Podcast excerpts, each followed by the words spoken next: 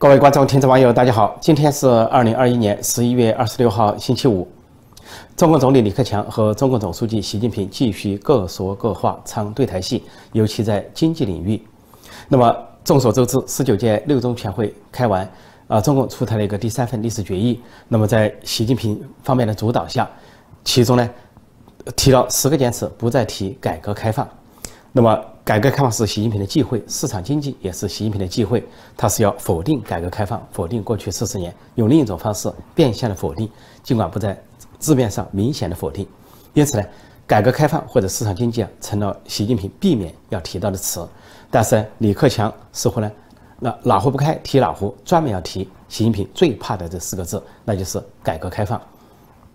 最近几天呢，这个习近平和李克强分别出席了一些会议，讲话的调子完全不同。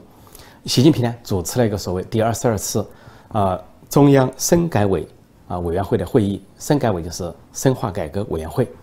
这还有“改革”二字，是在二零一二年之后啊成立这个委员会的时候有这么一个字，但是习近平方面呢，在这个王沪宁这个语言化妆师的鼓捣下，已经把“改革”二字啊污名化。啊，甚至改变了原意啊，改成就是改革化，就是文革化，就倒退的表示。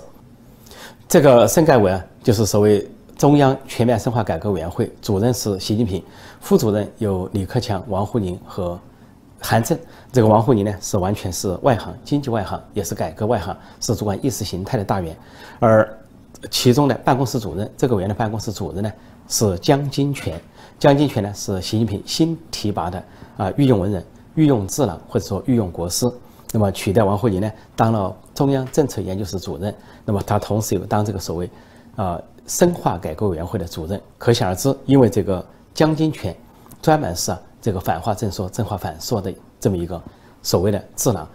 普通话不会讲，讲不清楚，但是却善于诡辩和狡辩。他把这个。中国这个专制啊，描述成民主，而且是世界上最好的民主，是全过程民主。习近平讲话就套用了他说的“全过程民主”这个话。既然能把专制说成民主，那肯定就能把文革说成改革。所以由习近平、王沪宁啊、韩正还有这个江金泉把持，架空了李克强的这个所谓全面深改委员会啊，讲改革实际上就是讲文革。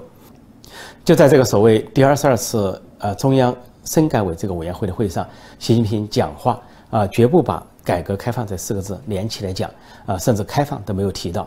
最多就是能够提到改革，但是改革也就有它自己的含义，因为本身这个委员会有改革，所以讲了几个话题，一个是说要在科技体制啊什么改革攻坚，所谓科科技体制改革攻坚，就是按照国家主导的国家扶持的方向，无外乎就是搞军事、搞高高科技，要去跟美国对抗，或者要去啊研究怎么样去武攻台湾，或者是中美战争。然后讲到说中小学要实行党组织领导的校长负责制，就是如果中小学思想政治工作或者意识形态出了问题，要拿校长试问。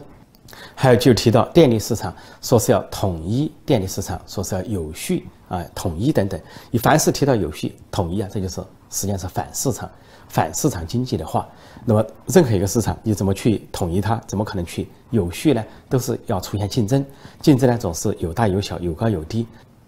叫做千舟竞帆各显技能，或者说八仙过海各显神通，这才是市场经济。但是习近平提的统一电力市场显然是反市场经济啊。总之，整个调子就是往回走，往计划经济的方向走，往闭关锁国，往所谓内循环，也就是往这个文革二点零或者毛泽东时代二点零的方向走。不跟习近平讲话形成对照的是，李克强最近呢出席了一系列活动，特别到上海考察，啊主主持了一个中小企业家座谈会。后来又主持了一个啊地方领导人座谈会，后来又会见一些部分的外商，另外呢也主持了一个国务院常务会议。在这些会议上，李克强是大谈特谈习近平最怕的那四个字，就是改革开放，还大谈特谈市场主体啊市场经济。比如说他在上海考察这个自贸区，他就说对自贸区建立以来啊还有中国的改革开放所取得的成果予以肯定，特别强调予以肯定，就是。暗示有人要否定改革开放，我是肯定改革开放。他还说，上海自贸区啊，要继续做好先行先试，啊，要积累经验，然后便于推广。也就是说，改革开放和这一方面不仅要做，还要推广开来。另外，他也提到，呃，这个跟外资讲说，现在中国他这个国务院主导下，呃越来越少的负面清单，啊，鼓励啊外资来投资，也对知识产权加强保护，说对对对外资应该是个鼓舞，希望啊这个更多的外资来中国。当然，他也知道外资正在撤离中国，生产线、供应线都在转移。由于习近平时代的倒行逆施和跟国际啊国际社会文明事业唱对台戏。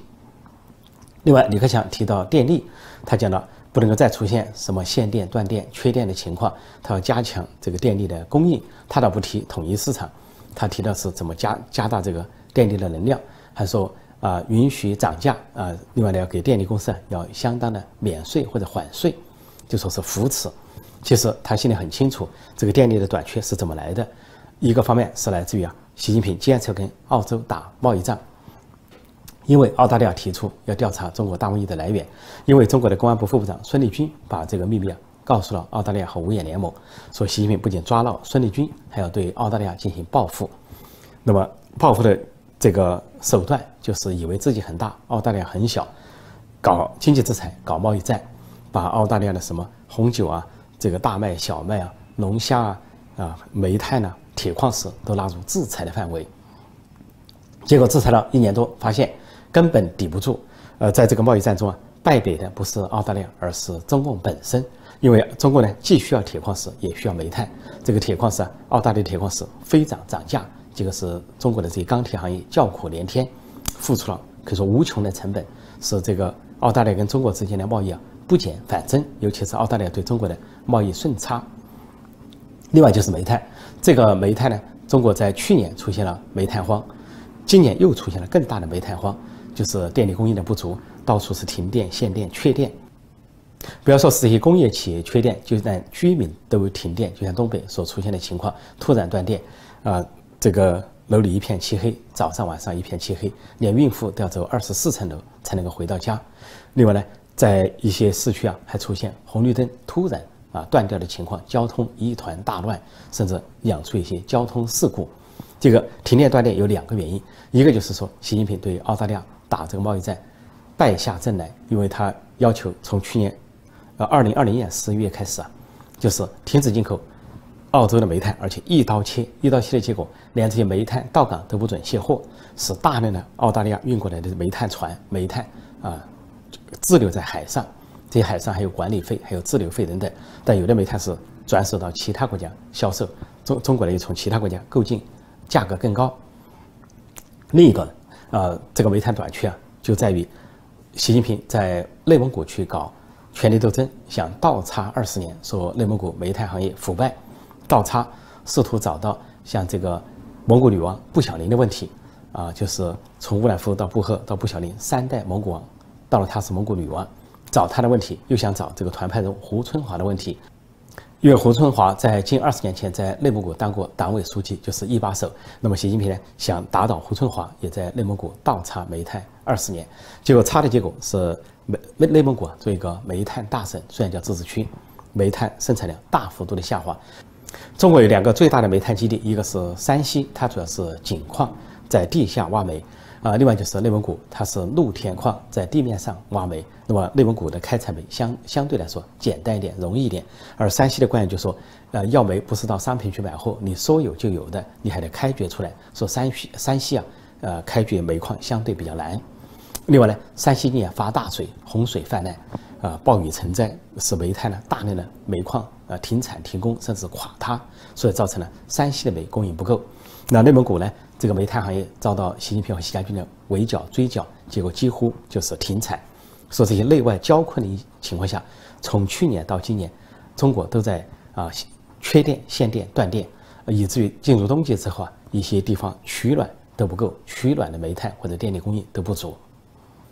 所以，李克强在这些考察和座谈的过程中，就特别提到煤炭的供应问题啊，不但是提到了呃意有所指啊，不能够出现停电、断电、限电，就暗示了有的人乱搞政策、党管经济、党管煤炭，制造出的这么个大乱子啊。但是另一方面，这个李克强也通过国务院悄悄呃放进了澳洲煤炭，就是让澳洲煤炭能够进港。那么实际上在上个月十月份，说中共就悄悄松动了澳大利亚煤矿的靠港。澳大利亚的煤炭呢是世界上最优质的煤炭，它发电量很高。那么它分焦煤和动力煤，呃，据说呢滞留在中国港口外面海上的啊，澳大利亚的焦煤是五百万吨，滞留的呃动力煤呢是三百万吨。那么在十月份，上个月十月份，中国就悄悄开进，让澳大利亚这些船只靠港卸煤，就卸下了二百七十九万吨，将近三百万吨，其中大多数是动力煤，因为动力煤现在非常需要冬天取暖，就是民用要取暖，尤其是像华北、东北地区。中国悄悄解禁澳大利亚的煤炭，并悄悄啊卸装澳大利亚的煤炭，并且呢加大进口澳大利亚的煤炭，就证明这场中澳经济战、中澳贸易战，中方败北，土共败下阵来。其实中共和土共的失败，就是习近平个人的失败。习近平上任九年，内政外交全盘失败，每战必败。不要说是内政啊，且不一一列举，就说是外交或者国际关系，或者是对外的关系啊，都是一败再败，每战必败。比如说“一带一路”是习近平推的一个巨大的政治工程，他个人的业绩工程，这个一路的惨败，啊，几万亿美金就那么撒出去。当，啊，中国人的评价是大傻逼，是人傻钱多。那么国际上的评价是债务陷阱，给这些沿岸国家制造债务陷阱，在国际上臭名昭著，也制造腐败。制造环境污染，那么另外呢是对外中呃外交，比如说战狼外交，那是一败再败，受到国际孤立；中印摩擦、中印战争一败再败，每次都被印军打败，而且呢付出双倍的代价。最后呢就只能在报纸上去啊这个假装粉饰胜利，或者是编造胜利，甚至呢不准人质疑上万人数，任何人质疑呢就给抓起来说是诋毁，啊，然后就是跟澳大利亚的贸易战、经济战的全面失败。这个失败呢，就不仅是啊，中国在铁矿石方面败给澳大利亚，在煤炭方面败给澳大利亚，而且呢，澳大利亚联合其他国家组成的联盟进一步的围堵了中共。尤其是不仅澳大利亚跟印度、日本、美国组成了四方联盟，后来呢，澳大利亚又跟美国、英国组成了三方军事联盟。另外，澳大利亚在区域啊这个五眼联盟中也发挥了日益突出的作用，就从经济啊、贸易、军事全面围堵中共。以至于啊，中国驻澳大利亚大使陈金业都铩羽而归，表面上是卸任回国，实际上是被澳大利亚朝野赶走。朝野各方的议员、各方的社社会贤达都抨击他，说他搞战狼外交是毒化这个中澳关系啊，对澳大利亚和中国的这个关系啊是有损啊无意，所以说赶走啊驱驱赶。所以后来议员在反复问啊这个澳大利亚总理的时候，总理不得不表态说，这个人要么就在。打包回国的途中，要么就已经回国，就回答议员，这个人已经被我们赶走了。李克强在上海考察时，不仅大讲特讲改革开放，也大讲特讲市场经济，而且讲了一句关键的话，说：“呃，保住了市场主体这个青山，就保住了就业这个最大民生。”实际上就说明了现在中国经济啊，呃，不景气、大滑坡，中小企业困难，而其中所引发的就是失业潮啊，很多人就业难。呃，实际上有的企业又找不到人工，两头难。一方面是就业难，但另一头为什么找不到人工呢？是因为很多年轻一代宁愿躺平，不愿意干了，觉得我不愿意接受这些资本家的剥削，也不愿意接受现行体制的剥削，赶紧躺平不干。所以这个中国的党媒党报发文还谴责别人躺平，似乎躺平都没有权利，说认命可以，躺平不行。认命可以就说你的命就很贱。你是下层也好，你是底层也好，这个在这个等级社会啊，在这个一党专政的等级社会，这就是你的命，你认命吧。但是你不能躺倒，你躺倒我都把你拉起来，拉不起来我把你这个强行的劫持啊捆绑都弄起来，去打工，去送货，去挖煤，去搞九九六。总之呢，你要当苦力，绝对不能让你躺平。但是鉴于中国有这么大一个摊子，维稳已经够难的了。呃，保持社会稳定，搞什么朝阳大妈、啊西城大妈、朝阳群众等等。现在如果说人家躺平，你也要管，还要把他一个一个拉起来。那么几千万人、几亿人，你怎么拉？怎么拉得动？你够不够人手去把人拉起来？所以啊，这个躺平呢，有可能成为中国的社会风气、社会的发展趋势，或者说一个主流现象。其实不仅是体制外这些年轻一代想躺平，说是百分之八十的年轻人都不想生育。啊，很多人不想结婚，而富人呢都想逃离中国，觉得中国现在已经根本不是前些年改革开放的适合他们的经商环境，要逃，逃不逃得掉是一回事，但是百分之九十的富人都想逃，这是一个事实和一个数据。另外呢，不仅是社会上的人在躺平，企业界躺平，年轻人躺平，就是中共体制内也在躺平，那就是中国的官员党员不想干了啊，消极的怠工，宁愿无所作为，啊，因为呢动辄得咎。你现在不仅呢，你创造什么产值经济没有关系，因为习近平当局已经说了，啊，我不管你经济腐败，我管的是政治腐败，就是管政治站队、政治学习，我也不管你经济的绩效，啊，提拔官员呢是六不为，不再讲究什么产值，啊，也不再看这个考分，也不再看大家的风评，或者说是民主投票，看的就是说党和组织的把关，党和组织的把关一层层推上去。就是习家军的把关，再推到上面就是中组部、中宣部的把关，而最上面就是总书记的把关。习近平说你行你就行，说你不行就不行。你干不干活很次要，你有没有业绩很次要，关键是你听不听话，拥不拥护啊一党专政加一人独裁。所以在这样的情况下，体制内传出的声音就是，体制内的官员上上下下的官员，大多数或者半数以上都躺平了，就宁愿呢碌碌无为啊，不思进取。宁愿呢消极应付啊，不要去积极开工；宁愿搞政治学习，也不要去抓什么经济和生产。最重要的是保住自己的乌纱帽，保住自己的物质待遇，保住这个等级社会啊，这个三六九等等级待等级社会的自己所谓的待遇。你是正部级待遇也好，你是副国级待遇也好，最重要是保住你的待遇，而不是去啊做什么成就。如此的折腾下去，可以想象中国的经济不败才怪，中国这个国家不败才怪。而习近平当局啊，显然嫌败得不够，为了加强自己的权力啊，现在继续的采取一些超乎寻常的动作。一个动作，现在又开始打击腾讯。本来阿里巴巴、腾讯还有很多的高科技行业已经受到打击。前段时间啊，比如说腾讯呢，已经在这个游戏行业或者是手机手游行业啊，受到沉重的打击。那么现在呢，对腾讯。啊，这个中国的一个工信部啊，又出了一个通知，说腾讯有九款的应用软软件违规，叫 A P P 违规，说要限令他们呢停止更新版本，并接受工信部的检测。中国的这个动作是两重目的，一重目的就是进一步打击啊私营企业、高科技公司，包括腾讯；另一重目的就是控制舆论，试图呢，呃，因为腾讯呢有很多这些社交媒体，包括微信，那么试图把舆论阵地彻底抢到中国手上，不放过任何的空间，哪怕是微信这个空间也要掌握在中国手上，进一步掌握，说从腾讯手上夺过来，说的对腾讯呢进一步打压，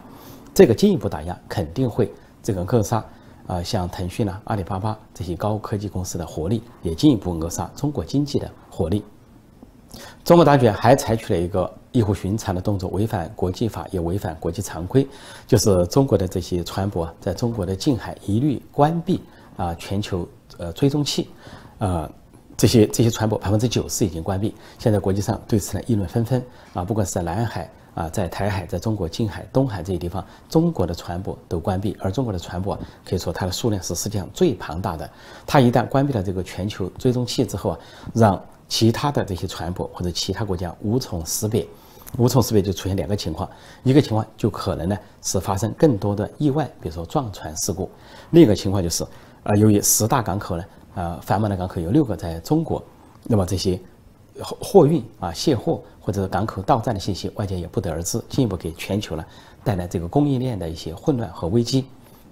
中共采取这个异乎寻常的动作，表面上的原因呢，说中共通过了一个所谓个个人信息法，要保护信息啊，说这些中国的船舶关闭啊全球信息追踪器，那么就使这些信息啊不会流传到别的国家，不会被别的国家所掌握。但事实上，有可能是为战争做准备，因为一旦开战的话呢，中国不管是军用还是民用这些船只啊，在这个所谓党领导一切的情况下，都被中共所征用，用来进行战争，那么就事先隐匿行踪啊，隐匿信息，不让这个国际社会所掌握，给国际社会带来更大的变数或者危险。但在这种情况下，这个小粉红、老粉红、五毛党、自干五可能又会说，习主席在下一盘大棋，你看不懂这盘大棋啊，就是通过。这个熄灭啊，中国这些船舶的信息或者识别器信号，导致全球航运的混乱、港口的混乱、供应链的彻底的混乱，然后呢，进而拖垮美国、拖垮西方国家、拖垮全球经济。目前中国经济啊是每况愈下、喋喋不休啊。本来中国原来是宣称呢，二零二一年将是大瘟疫之后中国经济啊全面复苏的一年，第一季度报说有百分之十八点三的。经济增长都一片的欢欣，一片的这个普喜大普奔，以为中国经济要爆发式的增长了。结果第二季度呢，按照中共官方的宣布，只有百分之七点八，一下掉下来，呃，失去了十几个百分点。到了第三季度又掉了一半，只有百分之四点九。那么现在预计呢，第四季度会在百分之四以下。就中国经济是往下走，喋喋不休。在这个时候，所谓习主席在下一盘大棋，大概就是说，中国经济下滑要呃带动全球经济下滑，中国经济败坏要带动全球经济败坏，或者说中国经济失败，干脆让全球经济呃一同失败，那就是经济上的同归于尽。好，今天我就暂时讲到这里，谢谢大家收看收听，再见。